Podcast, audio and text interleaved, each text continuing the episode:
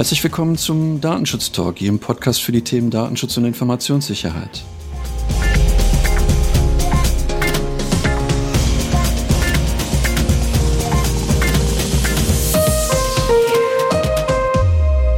Heute mal wieder mit einer Themenfolge und einem Thema, bei dem wir vielleicht mal wieder ein bisschen Licht ins Dunkel bringen können.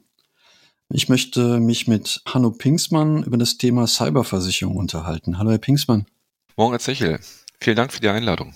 Ja, sehr gerne. Bevor wir einsteigen, möchte ich noch ein paar biografische Details von Ihnen preisgeben. Ich hoffe, damit sind Sie einverstanden. Selbstverständlich. Ich habe äh, ehrlich gesagt kein Geburtsdatum von Ihnen gefunden. Erstmal herzlichen Glückwunsch, äh, dass Sie Ihre sozialen Medien so gut gepflegt haben. Was ich aber gefunden habe, ist, dass Sie eine Ausbildung zum Bankkaufmann gemacht haben und sich dann entschieden haben, noch einen Diplomkaufmann hinterherzuschieben. Ich habe das Thema Ihre Diplomarbeit gefunden und äh, das muss ich ablesen. Oh die Ermittlung und Prognose des Cashflows zur Bewertung von Banken nach dem Equity-Ansatz. Das äh, klingt erstmal für mich wie ein total spannendes Thema. Man sieht, dass sie sich offensichtlich äh, schon immer gerne mit, mit Zahlen beschäftigt haben. Das ist doch weitere Stationen bei Ihnen sind Berater, Unternehmensberater im Bankenumfeld und Sie haben sich ähm, mit Finanzdienstleistungen und Payment Solutions beschäftigt. Das habe ich auch rausbekommen. Seit Mai 2017 sind Sie Gründer und Geschäftsführer von Cyber Direct. Und da kommen wir dann noch langsam zu, zu Ihrer Kompetenz, warum Sie heute mit mir den, den Podcast machen. Sie bieten aber über das Vergleichsportal für Versicherungen nicht nur klassische Cyberversicherungen an, sondern wie ich gesehen habe, auch noch so Sachen wie Directors and Officers, Berufshaftpflicht und Rechtsschutzversicherungen. Also ähm, auch durchaus natürlich Themen, die für den ein oder anderen Datenschutzbeauftragten ganz spannend sein können. Also jetzt haben Sie mich gerade fast aus dem Konzept gebracht. Ich glaube, ich bin das Hab erste ich? Mal seit dem Abschluss meines Studiums mit dem Titel meiner Diplomarbeit äh, konfrontiert worden und es hat gerade ein paar Erinnerungen äh, wachgeweckt. Ich hoffe positive Erinnerungen. Ich glaube, jeder hat, hat positive und auch äh, und auch andere Erinnerungen an die an die Studienzeit und insbesondere an die an die Abschlussarbeit. Ähm, okay. Vielen Dank nochmal für die Zusammenfassung.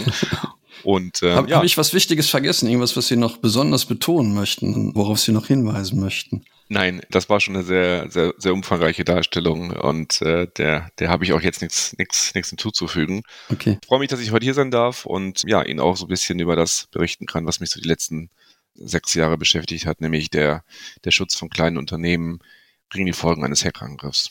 Ich, ich habe ja keine leichte Aufgabe für Sie. Wir hatten das schon im Vorgespräch gesagt oder ich hatte Ihnen das gesagt. Ich bin grundsätzlich kein großer Fan von Versicherungen und von Cyberversicherungen im Speziellen. Und ja, vielleicht schaffen Sie es ja, mir den, den Sinn und Nutzen gerade von Cyberversicherungen ein bisschen näher zu bringen, weil na, natürlich kenne ich die Anfragen und der ein oder andere Geschäftsführer dann schon immer mit der, mit der Frage kommt, brauchen wir das oder können wir das sinnvoll nutzen? Vielleicht so, so ein bisschen zur Entstehungsgeschichte von, von diesen Cyberversicherungen insgesamt, wenn Sie da uns ein bisschen, bisschen Wissen mitgeben können. Ja, gerne. Die Cyberversicherung ist ja wie viele andere Versicherungsprodukte, die nicht mit, mit Sach- und äh, mit, mit Gefahrenrisiken verbunden sind, eigentlich hat ihren Ursprung im angelsächsischen Raum, also in, den, in Nordamerika. Da kommt zum Beispiel auch die D&O-Versicherung, also die Haftpflichtversicherung für, für Geschäftsführer und Vorstände her, die Sie gerade erwähnt haben. Und die Cyberversicherung heißt in den USA eigentlich Cyber und Data Breach Coverage. Übersetzt heißt das Cyber- und Datenschutzverletzungsschutz. Ähm, ja, das ist vielleicht ein bisschen holprig das Wort. Hat aber tatsächlich den Ursprung im sogenannten Data Protection Act, der 1998 äh, in Kalifornien als allerersten Bundesstaat erlassen wurde. Der Ziel dieses Gesetzes war damals, das Ziel war, ähm, die amerikanischen Verbraucher vor den Folgen äh, von Datenschutzverletzungen zu schützen. Das hat mit äh, damals einschneidenden Haftungsrisiken für die Unternehmen sich ähm, eingestellt, wurde in fast allen Bundesstaaten übernommen und somit hat sich dann im Laufe der Zeit Versicherungsschutz entlang dieser neuen Risiken entwickelt. Hier in Deutschland haben wir zum ersten Mal 2010, 2011 die ersten Angebote auch von ähm, US-amerikanischen Versicherern dieser Art gesehen im Markt. So richtig ist das Thema allerdings erst 2015, 2016 ins Rollen gekommen. und äh, wird auch heute noch geprägt übrigens von einer Vielzahl von US-amerikanischen Versicherern, die hier in Deutschland schon länger aktiv sind, äh, Niederlassungen betreiben und ja, auch in diesem Bereich der Cyberversicherung natürlich sehr viel Erfahrung und auch Expertise in den Markt bringen. Mhm. Also tatsächlich ist der Hintergrund eher ein, ein datenschutzrechtliches Thema, also Data Breach. Da geht es um die Verletzung dann von Persönlichkeitsrechten bei betroffenen Personen. Davor sollten diese Versicherungsunternehmen schützen, wenn ich das richtig verstanden habe. Absolut korrekt. Die Cyberversicherung, so wie wir sie heute kennen, hat natürlich dann in der Zeit sich ein bisschen gewandelt und auch ihren Deckungsumfang erweitert, insbesondere um eine Vielzahl von Risiken rund um Hackerangriffe oder auch, wie man es im Versicherungsdeutsch sagt, Informationssicherheitsverletzungen abzudecken.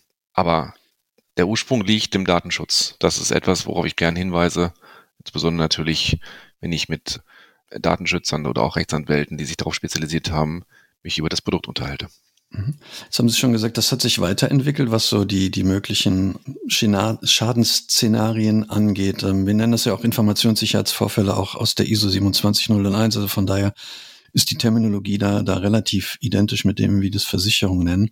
Vielleicht, vielleicht können Sie da noch ein, zwei Sachen erläutern, was so Bestandteil dieser Cyberversicherung dann, dann ist. Mhm. Absolut. Also Vielleicht muss man da zum Konzept des Produkts noch ein, zwei Worte sagen. Wenn Sie heute die Versicherungsbranche betrachten, dann sehen Sie sehr viele Produkte, die es schon seit Jahren gibt oder seit, seit Jahrzehnten. Denken Sie mal an Hochwasser. Hochwasser wird seit, seit äh, vielleicht schon seit über 50 Jahren versichert in Deutschland. Und dort haben die Versicherer sehr viel Erfahrung in der Schadensregulierung gesammelt. Äh, da müssen Sie in den Versicherungsbedingungen ganz genau nachlesen, ob, ob, ob aufsteigendes Grundwasser, Regenwasser oder auch Flutwasser versichert ist. In der Cyberversicherung gibt's diese Historie nicht. Und die Dynamik der Angriffsszenarien, ich glaube, da wird mir hier niemand widersprechen, die ist sehr, sehr hoch. Also es gibt äh, nahezu alle drei Monate neue großflächige Schwachstellen in Softwareprodukten, die es Angreifern ermöglichen, unbefugt in Systeme einzugreifen. Und deshalb haben die Versicherer hier gar keinen Versuch gemacht, die äh, Präfaren abschließend aufzuzählen, sondern haben im Prinzip eine offene Deckung konstruiert. Das liest sich dann so in den Versicherungsbedingungen. Ich kann jetzt den, den Text nicht genau zitieren, weil ich ihn sonst jetzt sehr, sehr starr ablesen müsste, aber ich versuche es einfach mal. Versichert ist jede Informationssicherheitsverletzung, Klammer auf, zum Beispiel Hackerangriffe, Phishing-Angriffe, unbefugtes Eingreifen in Systeme, Klammer zu. Das heißt, wenn man das, wenn man das so liest, dann ist das so zu interpretieren, dass sie jegliche Art von Informationssicherheitsverletzungen abgedeckt haben. Auch wenn es hier Varianten gibt, die heute der Versicherer noch gar nicht äh, gekannt hatte. Darüber hinaus gibt es ein paar Bereiche, die auch mitversichert sind. Das ist auch vielleicht ganz interessant für die Hörer dieses Podcasts. Wir haben zum Beispiel auch den äh, Fall, dass es gar keinen Hackerangriff auf das System des, des, des versicherten Unternehmens gibt, aber vielleicht ein verlorenes Gerät. Somit sind die Daten, und das ist in einer guten Cyberversicherung zum Beispiel auch enthalten, die Daten auf einem PC, den, ich sage jetzt mal so, ein Mitarbeiter im Zug verloren hat oder der ihm geklaut wurde, die wären auch vom Versicherungsschutz umfasst. Mhm. Selbstverständlich nicht die Hardware, weil hier geht es nicht um Sachwerte, sondern hier geht es um die, um die immateriellen Werte. Darüber hinaus können auch Zahlungen abgesichert sein, die versehentlich ein Mitarbeiter geleistet hat, weil er durch eine ganz gezielte Attacke getäuscht wurde und somit Geld auf fremde Konten überwiesen wurden. Das nennt man Fake President Angriffe. Auch das, wie Sie vielleicht jetzt, ähm, spontan nachvollziehen können, erfordert ja keine, keinen Eingriff in die IT-Systeme eines Unternehmens. Es ist einfach eine gezielte Täuschung eines, eines, eines Mitarbeiters. Das heißt, diese, diese beispielhafte Aufzählung, die die Versicherungsunternehmen anbieten, sorgt dafür, dass das nicht so wie ich befürchte gar nicht so viel ausgeschlossen ist, weil das ist so meine natürliche Sorge. Ich schließe die Versicherung ab und dann gucke ich ins Kleingedruckte und dann steht da, das ist ausgeschlossen, das ist ausgeschlossen.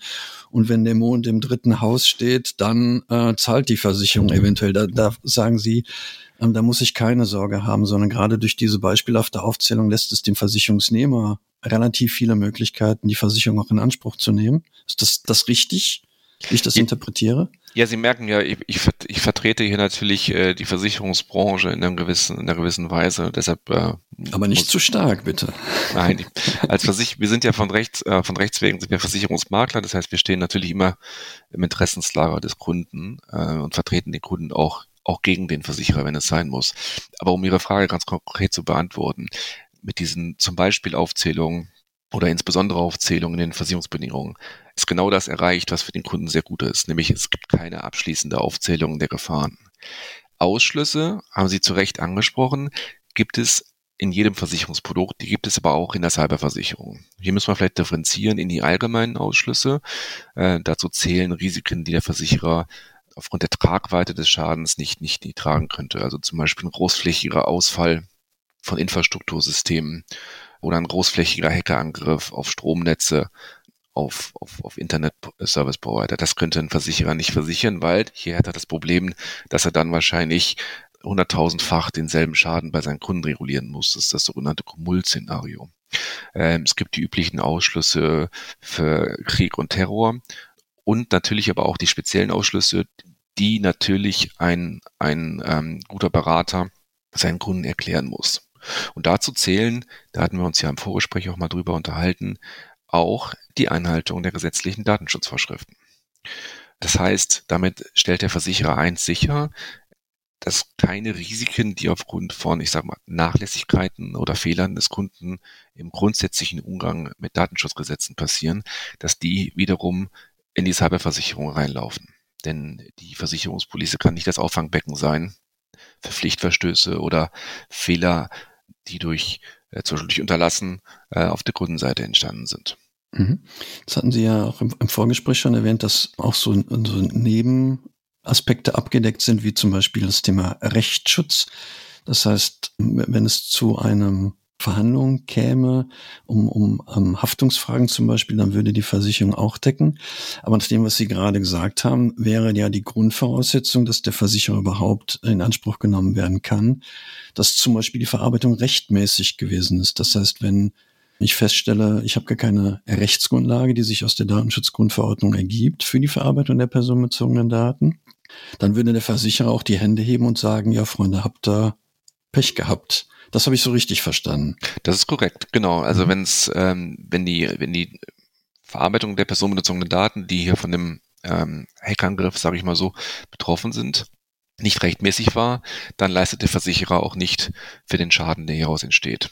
Mhm. Das, das heißt auch bei einem Hackerangriff, also tatsächlich nicht nur, wenn, wenn jetzt ein Schaden eintreten würde, durch, durch den Verlust des Gerätes, sondern auch tatsächlich, wenn bei einem Hackerangriff im Nachhinein feststehen oder festgestellt werden würde, dass die Daten, die betroffen sind, gar nicht rechtmäßig verarbeitet werden würden, würde der Versicherer auch nicht, nicht in die Pflicht genommen werden können.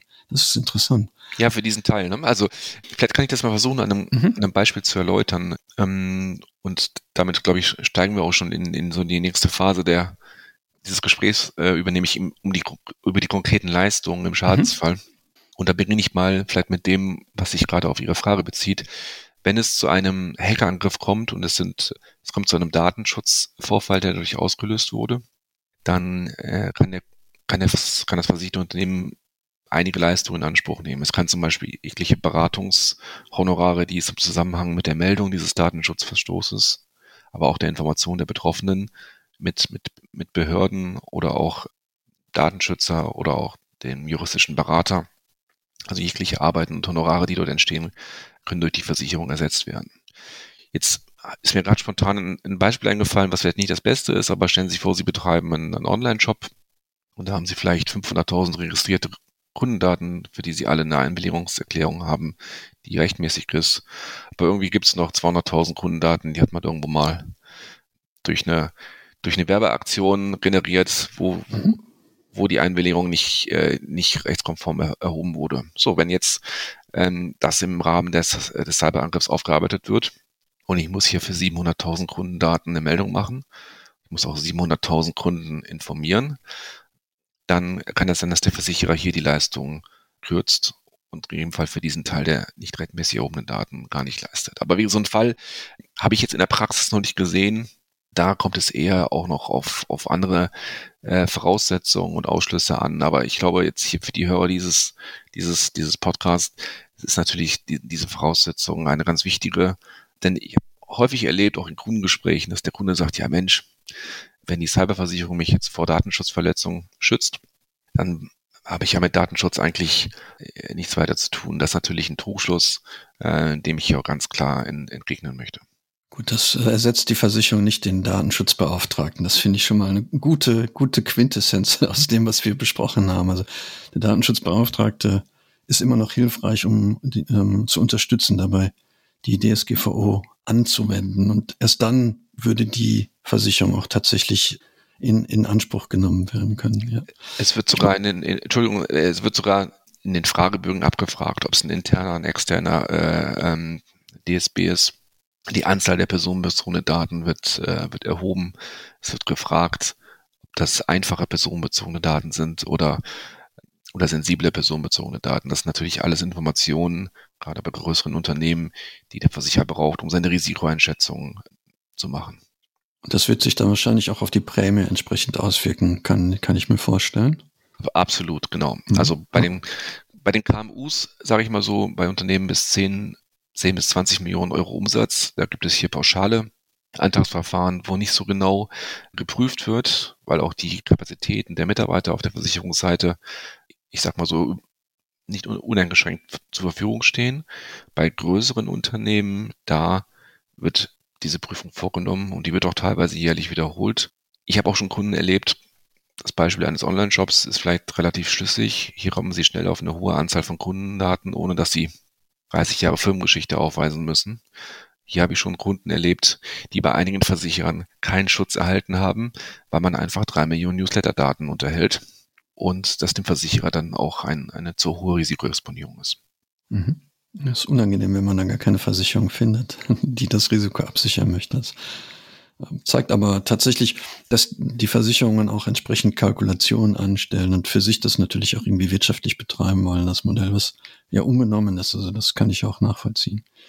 Wir hatten auch über das Thema, wann die Versicherung eintritt, auch über das Thema Haftung gesprochen. Das ist ja auch vermutlich für den einen oder anderen Zuhörenden oder die Zuhörenden ein ganz spannendes Thema, weil ähm, das ja in unserer Podcast-Historie auch ein interessantes Thema ist. Wir haben ja über einige Fälle auch berichtet, sehr konkret. Und, und das wäre vielleicht auch noch ein Aspekt, über den wir nochmal sprechen können. Also inwiefern die Versicherung auch das Thema der Haftung, das ähm, sich aus dem Datenschutz ergibt, absichert oder eben auch nicht absichert. Ja, gerne. Und damit schließt sich ja auch schon so ein bisschen der Kreis hier in, äh, nach, nach 20 Minuten, obwohl wir noch längst nicht fertig sind. Denn die Haftungsgesetze, das waren ja genau die ausschlaggebenden Gesetzesänderungen in, in, in Nordamerika, die zur Entstehung dieses Produkts beigetragen haben. Und die Haftung für Datenschutzverstöße, äh, Artikel 82 DSGVO, das ist in jeder Cyberversicherung enthalten. Also die Cyberversicherung enthält, wenn man es mal so grob kategorisieren kann, drei, hat drei Leistungsbereiche. Ich fange jetzt mit diesem dritten Mal an. Das ist die, die Abwehr von Drittansprüchen. Darüber hinaus gibt es noch Eigenschäden und, und, und Kosten. Diese Abwehr der Drittansprüche besteht hauptsächlich, wenn man in die Versicherungsbedingungen ein bisschen tiefer einsteigt, in dem Schutz des Unternehmens gegen die Haftung nach Artikel 82. Und die Rechtsprechung, ich glaube, da, da werden mir vielleicht sehr, sehr viele Ihrer Zuhörer auch zustimmen. Die Rechtsprechung ist ja so läuft ja so ein bisschen den, der, der Gesetzes, äh, gesetzlichen Situation hinterher, die wir seit dem 24. Mai 2018 haben. Die Haftungssituation oder die Exponierung der Unternehmen gegen diese äh, erweiterten Haftungsrisiken war ja vielen Unternehmern und vielen Geschäftsführern gar nicht bekannt. Insbesondere die Tatsache, dass beim vollständigen Inkrafttreten der DSGVO ja die Haftung nicht nur auf materielle Schadensersatzansprüche, sondern auch auf immaterielle Schadensersatzansprüche erweitert wurde. Und das ist etwas, was ich tatsächlich auch heute, ähm, 2023, immer noch ähm, vielen Geschäftsführern im Beratungsgespräch erkläre, weil natürlich durch die Rechtsprechung, die sich noch nicht so, also die, die, diesen scharfen Rahmenbedingungen nicht so, so stark erfolgt ist, viele Geschäftsführer das Risiko noch nicht wirklich wahrnehmen. Und ähm, man muss sich das mal so vorstellen, wenn ich als Kunde eines Online-Shops heute meine Adressdaten, mein Geburtsdatum, vielleicht sogar Gesundheitsdaten von diesem Shop verarbeiten lasse und es kommt zu einem zu einem Datenschutzvorfall, der auch unverschuldet, also durch einen Hackerangriff dort passiert ist, dann habe ich einen Anspruch auf Schadensersatz. Und selbst wenn dieser Anspruch niemals materiell belegbar ist, zum Beispiel, weil ich, weil ich umziehen muss, ne, weil meine Adresse bekannt wurde oder weil meine Bankkontodaten nachweislich missbraucht wurde und ich habe ich hab Geld verloren. Nein, es reicht der, der, der, der, der, der immaterielle Anspruch, nämlich dass ich vielleicht als Kunde mich nicht mehr wohlfühle, dass ich Gefahr sehe äh, oder Gefahr erwarte, dass mit meinen Daten Missbrauch betrieben wird. Und ähm, ich glaube, das haben Sie ja auch schon in anderen Folgen thematisiert. Hier haben schon erfolgreich Rechtsanwälte für ihre Mandanten Ansprüche durchgesetzt. Und dieses Risiko transferiert sich jetzt auf die Unternehmen, die ja hunderttausendfach, teilweise millionenfach personenbezogene Daten verarbeiten und im Falle eines Hackerangriffs hier Gefahr laufen, in die, in die Haftung genommen zu werden. Hm, wir haben das ja tatsächlich gesehen bei dieser Entscheidung von dem Gericht in, in München, wo diese 100 Euro für das allgemeine Unwohlsein als, als Schadenersatz zugesprochen worden sind, was ja dann nachher für diese Google-Fonds-Welle der Abmahnanwälte gesorgt hat. Ich denke, das ist auf jeden Fall so ein Aspekt, wo man über das Thema Schadenersatz und Haftung sehr, sehr gut nachdenken muss, weil sich das natürlich auch multipliziert. Selbst wenn das Gericht sagt einmal 100 Euro, dann kann es halt bei N betroffenen Personen durchaus eine Summe werden. Wobei, wenn ich das richtig verstanden habe, was wir besprochen haben, eben gerade für so Dinge die Versicherung dann nicht in Anspruch genommen werden könnte. Das heißt, wenn mein Webseitendesigner Google Fonds eingesetzt hat, ohne ähm, das über die Einwilligung zum Beispiel zu lösen oder dass die Schriftarten auf dem Server lokal gespeichert werden. Das heißt, die Rechtmäßigkeit der Verarbeitung durchaus bestritten werden kann, dann würde die Versicherung ja eben nicht eingreifen, sondern das wären ja dann eher so Sachverhalte, die Sie vorher beschrieben haben. Ich werde Opfer eines, eines Angriffs, einer, einer um, Attacke, eine Ransomware-Attacke, die Daten sind nicht verfügbar und dadurch entsteht der betroffenen Person eventuell ein Schaden, eben ähm, weil ich das nicht zu verschulden habe, dann würde die Versicherung eingreifen. Also nochmal, nicht für meine Unfähigkeit oder die Unfähigkeit der Dienstleister, mit denen ich zusammenarbeite. Das, das, das ist im Grunde genommen korrekt, weil die, äh, wie schon gesagt, die Cyberversicherung kann nicht alles auffangen, was woanders äh, fehlerhaft eingeflossen ist in die, in, äh, in die, in die Leistung des, äh, des letztendlichen Werks. Vielleicht der Vollständigkeit halber sei noch zu erwähnen, dass wenn es kein Hackerangriff ist, also kein unbefugtes Eingreifen in die IT-Systeme, dann kann natürlich auch durch Fehler in der Entwicklung, Programmierung von Webseiten können natürlich auch Datenschutzverletzungen entstehen. Wenn wir mal das Beispiel, was Sie gerade gemacht haben, einen anderen Fall angliedern, nämlich dass ein Entwickler einer Website unbewusst eine Konfiguration einer Datenbank fehlerhaft angelegt hat und es kommt später raus, hier kann man mit ein, zwei Eingaben alle Daten abrufen, dann haben wir natürlich einen Grenzfall und das wäre in einer anderen Versicherungssparte versichert, nämlich in der sogenannten IT-Berufshaftpflicht des Webentwicklers. Ähm, und das ist natürlich ein Produkt, was würde ich als Unternehmen, der so einen Auftrag vergibt, mir von jedem, von jedem IT-Dienstleister vorlegen lassen. Denn hier können diese Risiken dann äh, aufgefangen werden. Aber nochmal, wenn es vorsätzliche Verstöße gegen offensichtliche Pflichten gibt, dann sind die in der Cyberversicherung, die gegen Hackerangriffe schützen soll, natürlich nicht, äh, nicht abbildbar. Mhm. Gut, wie gesagt, ich denke, das ist, das ist klar. Und dann sollte ich überlegen, ob ich mir nicht doch lieber ein externes Unternehmen suche, was mich bei der Webseitengestaltung unterstützt. Und dann gucke ich, ob die eine entsprechende ähm, Vermögensschadenhaftpflichtversicherung auch abgedeckt haben, damit ich dann im Innenverhältnis mich bei denen wieder ähm, schadfrei äh, stellen kann. Gut, gute Idee, guter Hinweis. Vielleicht, um das nochmal zu vollenden, als Geschäftsführer hätte ich sogar die Pflicht, mir diese Versicherungspolice vorlegen zu lassen, weil ich natürlich sorgfältig meine Dienstleister auswählen muss. Und letztendlich, wenn diese Versicherungspolice nicht vorhanden ist und es kommt zu einem massiven Datenschutzvorfall und der, der Auftragnehmer ist vielleicht ein Zwei-Mann-Unternehmen, was Webseiten programmiert, können natürlich nicht für, für einen sechsstelligen Schaden dann leisten und äh, somit würde der Schaden beim Unternehmen hängen bleiben. Und als Geschäftsführer habe ich natürlich die Pflicht, das, das Vermögen des Unternehmens zu schützen und äh, dementsprechend müsste ich aufpassen, dass ich nicht sogar selber äh, in die Haftung komme.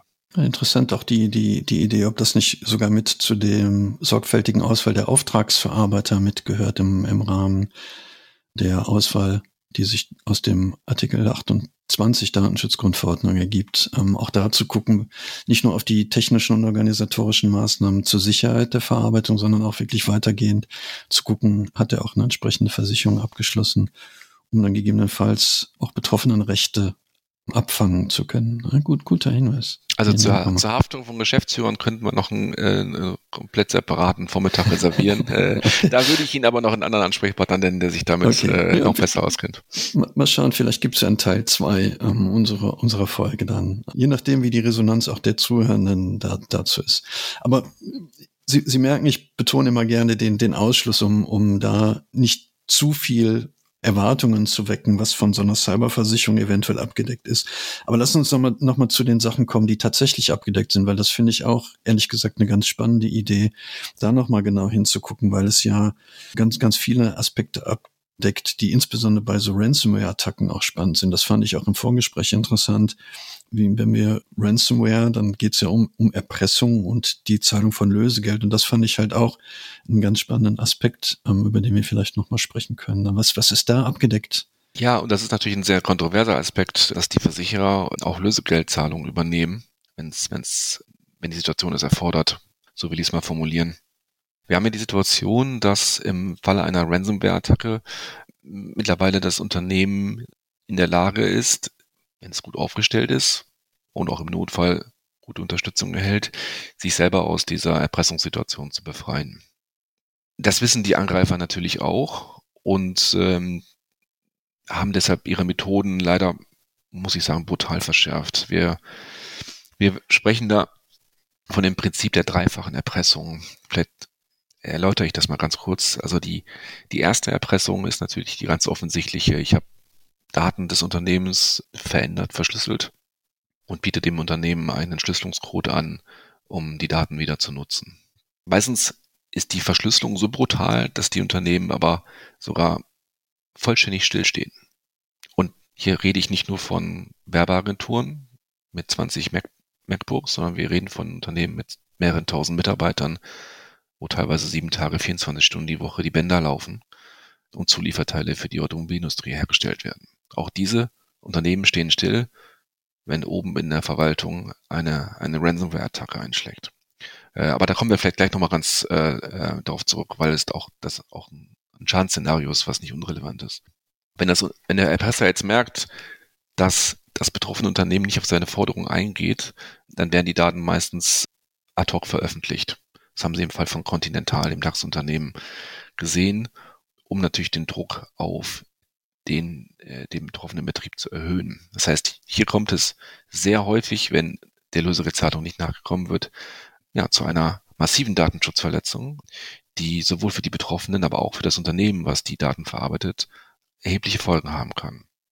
Die dritte Erpressungsstufe ist jetzt die, wenn, ich sage jetzt mal nach dem nach der Veröffentlichung des ersten Teils der, der Daten immer noch keine Lösegeldzahlung durchsetzbar ist, dass man an die Betroffenen rangeht.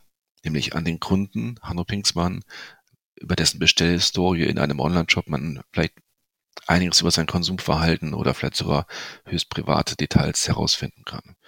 Und das führt, kann natürlich dazu, dazu führen, dass es einen massiven Reputationsschaden gibt der sich über all das hinaus, hinaussteigt, was das Unternehmen eh schon erleiden muss in dieser, in dieser Krisensituation. Es kann aber auch noch ganz andere äh, schwerwiegende Folgen haben. Und hier möchte ich äh, die Zuhörer mal auf den Fall der Vastamo Klinik, das ist eine Klinikkette für Psychotherapie, in Finnland hinweisen. Vastamo schreibt sich mit V, V-A-S-T-A-A-M-O. Dort haben dann die Erpresser die Patientenakten ähm, durchgeforstet und äh, nach öffentlich bekannten Personen, Politikern, Polizeibeamten gesucht und die dann ähm, auf dem direkten Wege erpresst. Und ich glaube, hier muss ich nicht weiter ausmalen, äh, welche Folgen das haben kann, wenn äh, das Sitzungsprotokoll, was ich mit meinem Therapeuten ja produziert habe, äh, wenn, wenn das in die Hände von von Erpressern gerät. Genauso können Sie das Beispiel auch fortsetzen auf, auf den gesamten medizinischen Bereich wenn ich beruflich erfolgreich bin und vielleicht an einer schweren, unheilbaren Krankheit leide oder an einer chronischen Krankheit, die eventuell meine berufliche Karriere weiter oder an dem, an dem Punkt zu Ende bringen kann. Ne? Ähm, und das, das sind einfach äh, Situationen, in die sollte ein Unternehmen versuchen, seine Kunden, seine Patienten nicht zu bringen. Jetzt kommen wir zurück zum Thema Lösegeld, mhm. bevor ich hier so die Stimmung jetzt komplett auf dem, auf den Tiefpunkt gebracht habe. Ich weiß, dass es sehr kontrovers ist. Es ist auch in einigen Ländern schon verboten. Und es ist im Versicherungsschutz aber enthalten. Und wir als Versicherungsmakler für Cyberrisiken weisen unseren Kunden immer darauf hin, dass wenn er die Auswahl hat, einen Tarif mit Lösegeldübernahme abzuschließen, dass er das tunlichst machen sollte. Denn als privatwirtschaftliches Unternehmen habe ich irgendwo den Freiheitsgrad zu entscheiden. Ich versuche es wieder an einem Beispiel. Wir stehen jetzt hier drei Wochen still. Die, die Männer stehen still, die Mitarbeiter fragen sich, wie geht's weiter mit der Firma. Ich verliere pro Tag vielleicht 200.000 Euro Rohertrag. Dann kann es eine Lösung sein, gerade wenn die IT-Forensiker es drei Wochen vergeblich versucht haben, die Daten zu entschlüsseln, ein Lösegeld in hoher sechsstelliger Höhe mit dem Kunden zu verhandeln, Entschuldigung, mit dem, mit dem, äh, mit dem Erpresser zu verhandeln, um letztendlich die Überlebensfähigkeit des Betriebs oder auch den letztendlichen Schutz höchstpersönlicher Daten sicherzustellen. Das erfolgt mhm. natürlich nicht per, per Blanko-Check. Achso, ja, Nee, ich finde find es durchaus eine, eine um, unternehmerische en Entscheidung, wobei natürlich offiziell finde find ich die Idee, Lösegeld zu bezahlen, auch nicht gut.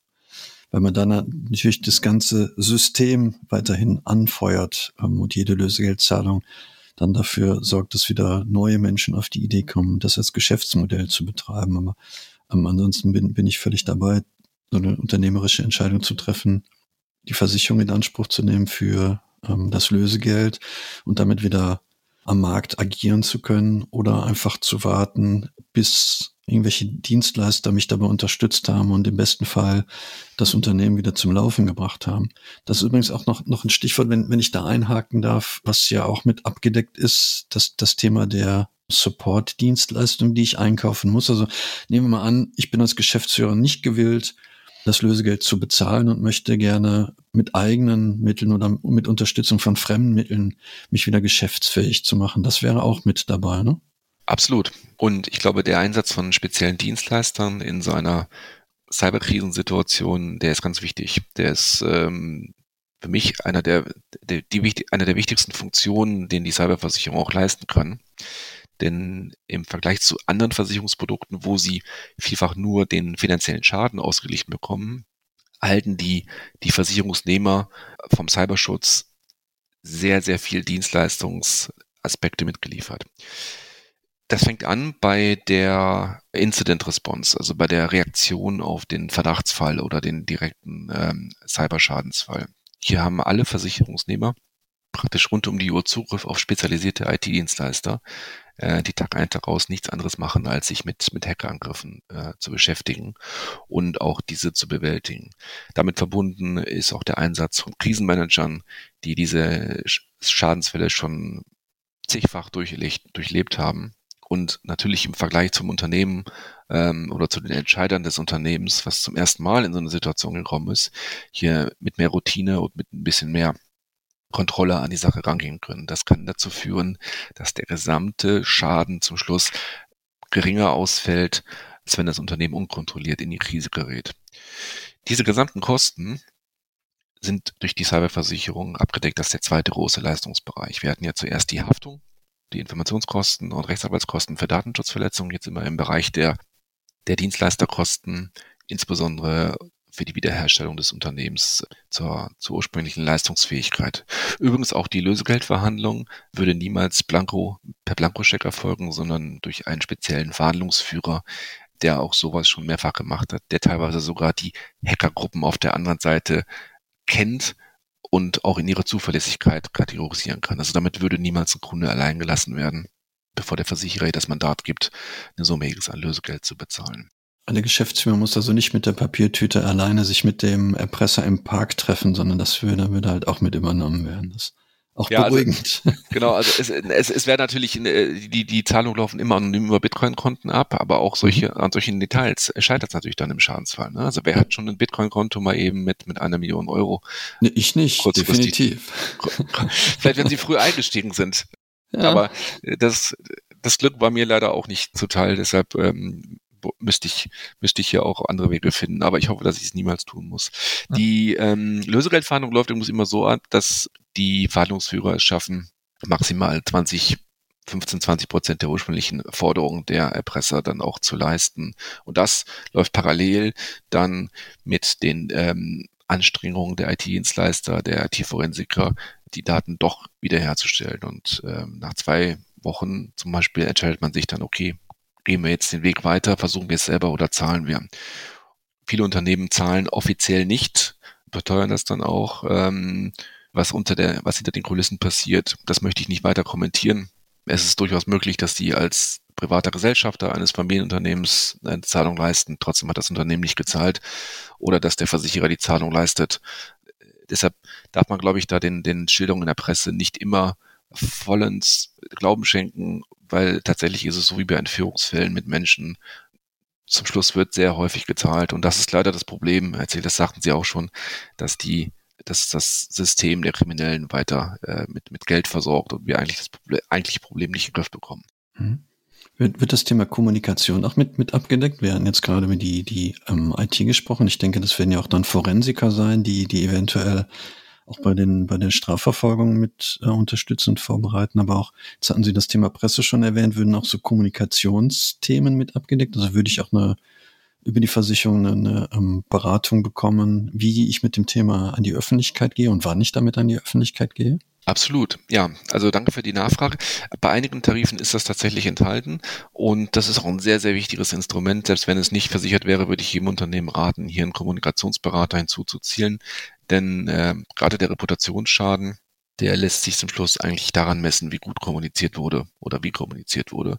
Und bei einigen Fällen denken Sie vielleicht mal an die Uniklinik Düsseldorf, der sehr brisant war, ähm, weil es hier vermeintlich ja auch einen Todesfall ähm, gegeben hatte, der sich später übrigens nicht als gar nicht im direkten Zusammenhang mit diesem mit diesem Hackangriff äh, herausgestellt hat. Denn äh, leider wäre die Patientin auch bei der rechtzeitigen Einlieferung verstorben. Das ist sehr, sehr traurig, aber in der Presse wurde es anders aufgegriffen. Und äh, über diesen Schadensfall haben sie über die Verhandlungsstufen oder die einzelnen Phasen sehr wenig erfahren. Also hier gab es eine sehr professionelle Kommunikation, die aufgrund des Ausmaßes dieses äh, der Exponierung des, äh, des betroffenen äh, Betriebs natürlich auch ganz anders hätte aussehen können. Wir haben einige Fälle, wo unkontrolliert kommuniziert wurde, gerade auch bei kleineren Unternehmen, und das sind natürlich dann auch Schlagzeilen, die es mal schnell in die Presse schaffen. Ich erinnere mich an den Fall einer Supermarktkette aus Hessen, die von einem Cyberangriff getroffen, betroffen gewesen ist. Und dort hat irgendjemand von einer Regionalzeitung es geschafft, eine Mitarbeiterin zu der Aussage zu bewegen, dass in zwei Tagen die Regale leer sind, weil keine Ware nachgeliefert wird. Und das ist natürlich eine Schlagzeile, die es dann in die, in die Presse geschafft hat. Das ist natürlich schade. Aber ähm, ich glaube, äh, es, ist, es wird klar, eine offene, transparente, aber auch zielgerichtete Kommunikation mit den Betroffenen kann hier das Schadensmaß erheblich beeinflussen und das, das ist jedem Unternehmen geraten, hier auch in die Kommunikation mit professionellen Dienstleistern einzusteigen. Ich denke, das ist in Krisensituationen ja immer gut, ein vernünftiges Kommunikationsmanagement zu betreiben. Also wer kommuniziert wann eigentlich mit wem was. Ja. Ähm, jetzt haben Sie schon, schon einige Beispiele aus der Praxis angesprochen. Be bevor wir vielleicht noch, noch ein, zwei weitere dazu haben, für uns als Beratungsunternehmen, wir machen ja nicht nur Datenschutzberatung, sondern auch Informationssicherheitsberatung. Wir raten Unternehmen ja auch durchaus sich mit dem Thema der Zertifizierung zu beschäftigen. Das fand ich persönlich auch im Vorgespräch sehr, sehr interessant. Ihr Hinweis zum Thema der Zertifizierung ISO 27001. Vielleicht können Sie da noch ein, zwei Sätze zu verlieren? Ja, ja, absolut. Sie finden in der, in den Fragebögen, die Versicherer für große Unternehmen herausgeben, um, um die Versicherungsfähigkeit für Cyber- und, äh, und Datenschutzrisiken festzustellen, finden Sie sehr viele Merkmale der, der ISO 27001. Teilweise äh, sind die Controls äh, sogar in, in derselben Struktur nach, äh, finden sich in der Gliederung der Fragebögen wieder. Das heißt, wer hier schon gut aufgestellt ist, der kommt viel einfacher durch diesen, durch diesen Risikoprüfungsprozess durch. Die ISO 27001 Zertifizierung ist auch bei einigen Versicherern ein Merkmal, was abgefragt wird. Ähm, man hier ein Häkchen setzen kann, dann weiß der zuständige Underwriter, der das Cyberrisiko prüfen muss, dass er schon auf ein Unternehmen mit einem gewissen Reifegrad und einem gewissen auch Dokumentierungsgrad trifft und das äh, ist sicherlich nicht von Nachteil. Hm. Kann ich denn überhaupt eine Cyberversicherung abschließen, wenn ich nicht zertifiziert bin nach ISO 27001? Ja, können Sie. Wenn Sie allerdings ein Unternehmen aus dem Finanzdienstleistungssektor sind oder ich sag mal ein Unternehmen mit einer sehr hohen Exponierung, dann kann es hier aber auch schon eng werden. Die, der Cyberversicherungsmarkt ist ein privatwirtschaftlicher Bereich. Hier hat jedes Unternehmen die Wahl, eine Versicherung abzuschließen. Es gibt keine Pflicht in Deutschland. Hier hat aber auch jeder Versicherer die Wahl, Risiken anzunehmen oder abzulehnen. Und ähm, diese sogenannte Risikoträgerschaft, die, die äh, stellen die Versicherer nicht unbegrenzt zur Verfügung. Und mit der Zeit haben wir jetzt beobachtet, dass in einigen hochexponierten Risikobereichen äh, die auch extrem abgenommen hat. Also es gibt Unternehmen aus der Zahlungsverkehrsbranche zum Beispiel, oder aus dem Bereich, äh, äh, wo sehr viele Daten verarbeitet werden. Ähm, ich spreche von Hosting zum Beispiel, kritische Infrastrukturen. Die sind, äh, sind nur sehr schwer zu versichern. Und äh, hier kann es sogar manchmal sein, dass wir nur einen Versicherer finden, der unter den gegebenen Rahmenbedingungen den Versicherungsschutz anbietet. Hm.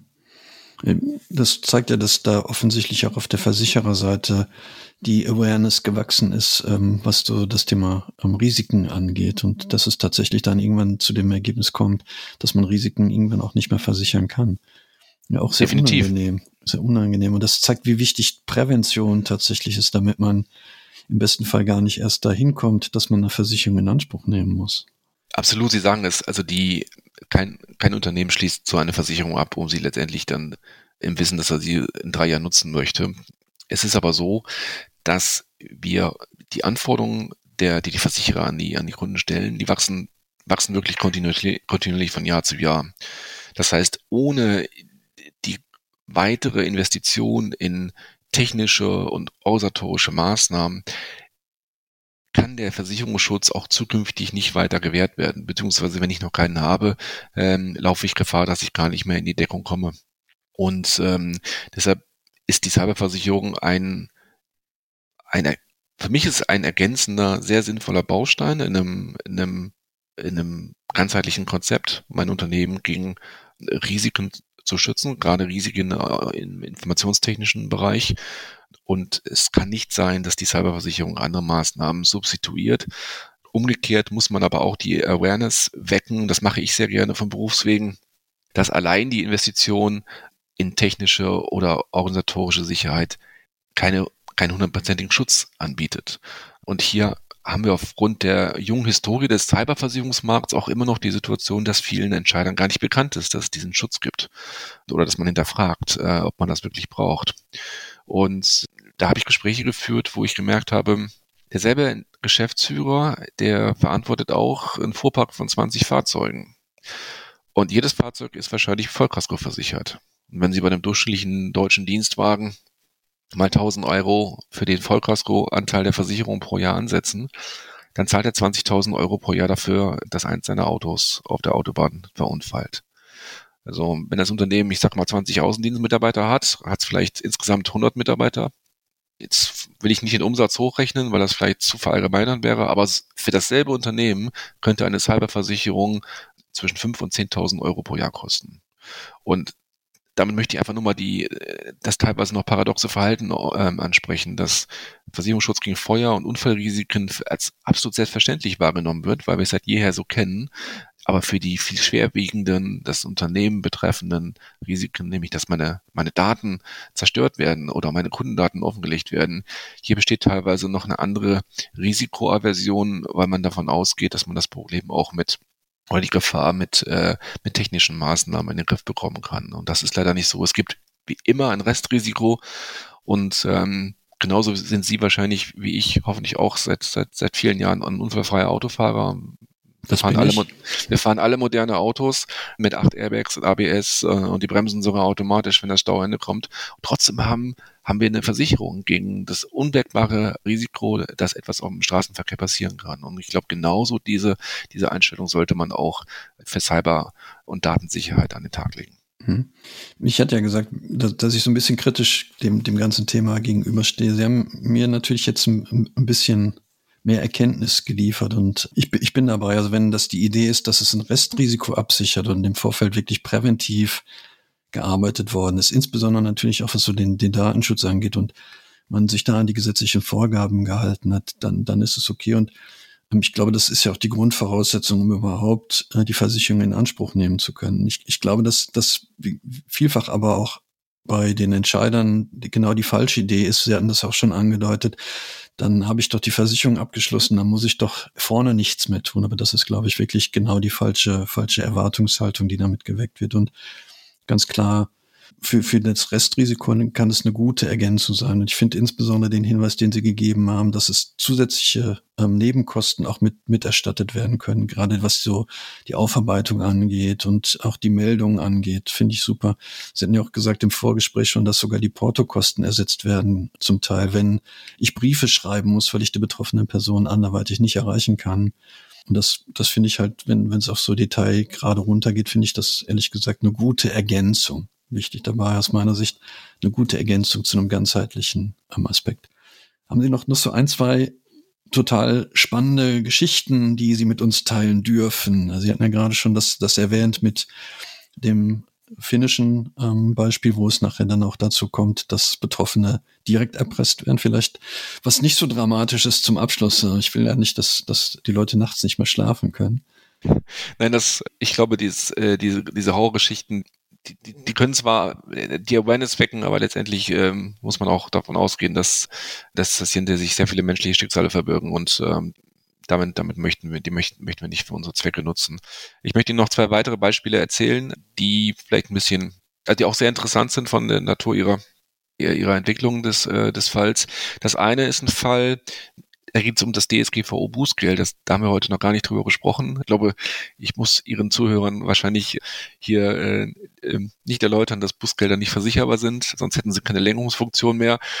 Lassen Sie sich bitte aber davon nicht irritieren. Es wird teilweise im Versicherungsvertrieb, gerade bei den angestellten Vertrieblern, jetzt tue ich einigen Leuten hier Unrecht, aber es wird teilweise noch verwechselt, auch so erzählt, ja, dass einige Unternehmen erklärt bekommen von, von, ihrer, von ihrer Versicherungsagentur, dass, dass äh, Bußgelder damit versichert sind. Was ist damit tatsächlich gemeint? Damit ist gemeint, dass wenn ein äh, Bußgeld verhängt wird im Rahmen einer Datenschutzverletzung, die durch einen Hackerangriff äh, entstanden ist, dass die ähm, äh, Kosten für Rechtsberatung in behördlichen Verfahren auch ähm, von der Versicherung erstattet werden.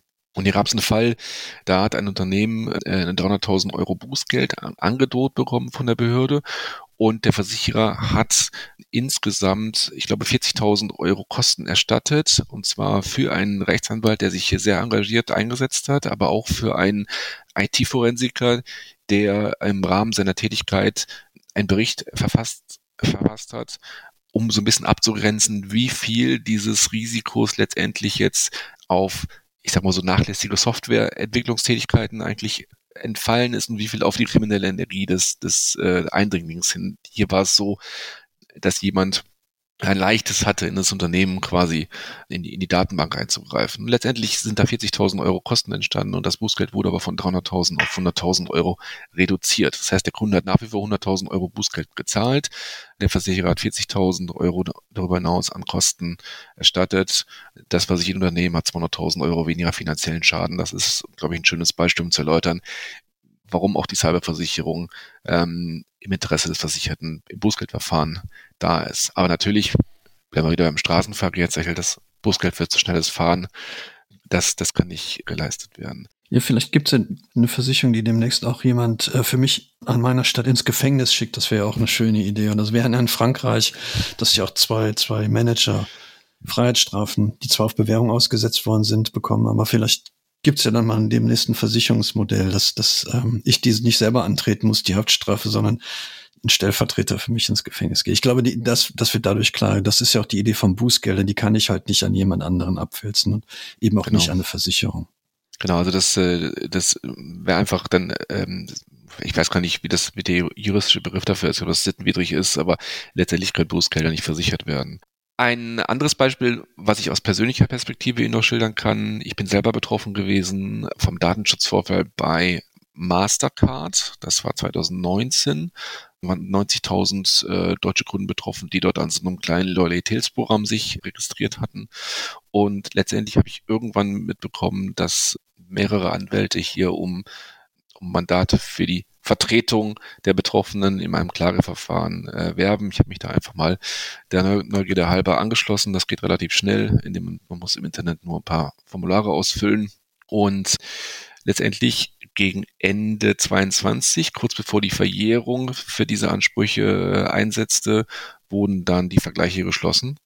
Und ich äh, möchte jetzt nicht über den, den Anwalt sprechen, der das für mich gemacht hat, weil das, glaube ich, der Verschwiegenheit unterliegt. Aber es gab ein, ein ähnliches Verfahren, wo jemand es geschafft hat, dann 400 Euro Schadensersatz für alle seine, seine Kläger durchzusetzen. Davon gingen 100 Euro an den, an den Anwalt und 300 Euro an die, an die Kläger. Das haben sie dann auch in der Bildzeitung, glaube ich, nachlesen können. 300 Euro für Mastercard-Kunden. Ist für mich das allererste Verfahren in so einer Größenordnung, was in Deutschland stattgefunden hat. Und ja, ich bin gespannt, ob sich das einbürgert, dass Anwälte oder so eine Legal Tech-Unternehmen hier um Mandate von äh, Verbrauchern werben. Ich hätte nie damit gerechnet, dass da irgendwann mal was draus wird, aber für mich war es auch ein eindeutiger Beweis, dass dieses Risiko ernst zu nehmen ist. Ähm, und klar, Mastercard ist ein Unternehmen, was mehrere Milliarden Euro Gewinn pro Jahr macht. Die wollten den Fall einfach beenden, aber stellen sich vor, ihr Unternehmen hat nicht diese Profitabilität und sie, äh, sie schleppen das drei, vier Jahre rum und müssen die entsprechende Rückstellung der Bilanz bilden. Das ist natürlich keine schöne Situation für die betroffenen äh, Unternehmen und äh, Geschäftsführer. Wir waren in, in den Folgen äh, mit Tim Wibitool schon darauf hingewiesen, der auch in der Silvesterfolge bei uns nochmal noch mal ein Update dazu geliefert hat. Und wir ähm, haben ja auch ähm, in unseren Weekly-Folgen immer wieder das Thema auch Schadenersatz mit, mit referenziert. Und in Österreich gab es ja diesen, diesen Sachverhalt, dass da die österreichische Post war es, glaube ich, ja, sich verglichen hat in, in einem Verfahren, wo dann, ich glaube, circa 1000 Personen 1400 Euro zugesprochen worden sind oder umgekehrt ähm, auf jeden Fall, das sich natürlich dann in einem Rahmen bewegt, der, der über diese 400 Euro oder 300 Euro hinausgeht, die Sie gerade geschildert haben. Und da ist man dann vielleicht als Unternehmen doch schon gut beraten, Rückstellungen auch zu bilden, wenn man halt gerade so high sophisticated Sachen macht, wie ein Bankengeschäft oder eine Post zu betreiben, wo, wo dann viele Kundendaten und durchaus auch sens sensitive Kundendaten eine Rolle spielen. Ja. Ja, die, die, die, äh, das werden Sie, glaube ich, auch alles schon thematisiert haben in, in, in anderen Folgen. Also je sensibler der Datensatz, desto höher der Schadensersatzanspruch. Es gibt einen Finanzdienstleister aus München, da waren es, glaube ich, 2500 Euro für eine äh, Personalausweiskopie, die dieser von Gesetzes wegen erheben musste zur GWG-Identifizierung. Und das war nur ein Kunde, der es durchgesetzt hat. Ne? Und dieses Unternehmen hat, glaube ich, 33.000 Kunden gehabt zu dem Zeitpunkt, die betroffen gewesen sind. Und das äh, das gibt natürlich eine hohe Summe, wenn man das äh, letztendlich dann auch mal sich ausrechnet. Ja, ich, ich denke, das könnte zukünftig ein Geschäftsmodell werden und da ist man dann vielleicht wirklich gut beraten, wenn man ein Versicherungsunternehmen hat, was eben nicht nur dazu beiträgt, äh, die, die Schadensumme zu minimieren, sondern vielleicht auch in die Kommunikation mit einzusteigen und vielleicht, das hatten Sie auch gesagt, den einen oder anderen Experten noch hinzuzieht, der dann auch im Rahmen von Rechtsgutachten feststellt, das ja doch gar nicht so schlimm gewesen ist, wie, wie vielleicht die Datenschutzaufsichtsbehörde das auch dargestellt hat. Im Prinzip soll die Haftung ja äh, dazu führen, dass die Verbraucherrechte ähm, ähm, gestärkt werden, dass Unternehmen das, das Risiko ähm, ernst nehmen. Ähm, und ähm, wenn in diesem Zuge auch Versicherungsprodukte entstehen, die dieses Risiko ein bisschen abmildern können, dann glaube ich, ist es eine gesunde und natürliche Marktentwicklung. Und ich bin sicher, dass auch die Cyberversicherungsbranche diese Risiken nicht ungedeckelt grenzenlos tragen kann. Ähm, denn dafür ist der Topf der Prämien, in die die Unternehmen einzahlen. Wir haben jetzt, wir schätzen, dass ca. 400 bis 500 Millionen Euro Jahresbeiträge in Deutschland äh, generiert werden. Der ist dafür nicht ausreichend. Mhm. Vielen Dank. Wie gesagt, wir haben an, äh, schon in unterschiedlichen Sachverhalten auf genau diese Risiken für Unternehmen hingewiesen, die sich daraus ergeben in unseren Weekly-Folgen. Wir haben auch das Thema ähm, Informationssicherheit und Prävention ja schon referenziert und werden entsprechend auch in die, in die Shownotes noch die Links zu den Themenfolgen mitpacken. Ähm, Herr Pingsmann, ich, ich, bedanke mich bei Ihnen für, für den Einblick und tatsächlich habe ich den, den Eindruck, dass wir ein bisschen mehr Licht ins Dunkel gebracht haben, insbesondere so ein bisschen Unsicherheit wegnehmen konnten, was tatsächlich versichert ist und was eben auch nicht versichert ist. Und ich möchte jetzt nicht behaupten, dass ich ein Fan von, von Cyberversicherungen geworden bin, aber ich werde ähm, meine Perspektive auf das Thema nochmal noch mal hinterfragen. Vielen Dank. Vielen Dank, Herr Zelli, und ich freue mich, dass ich dazu beitragen durfte. Danke für die Einladung.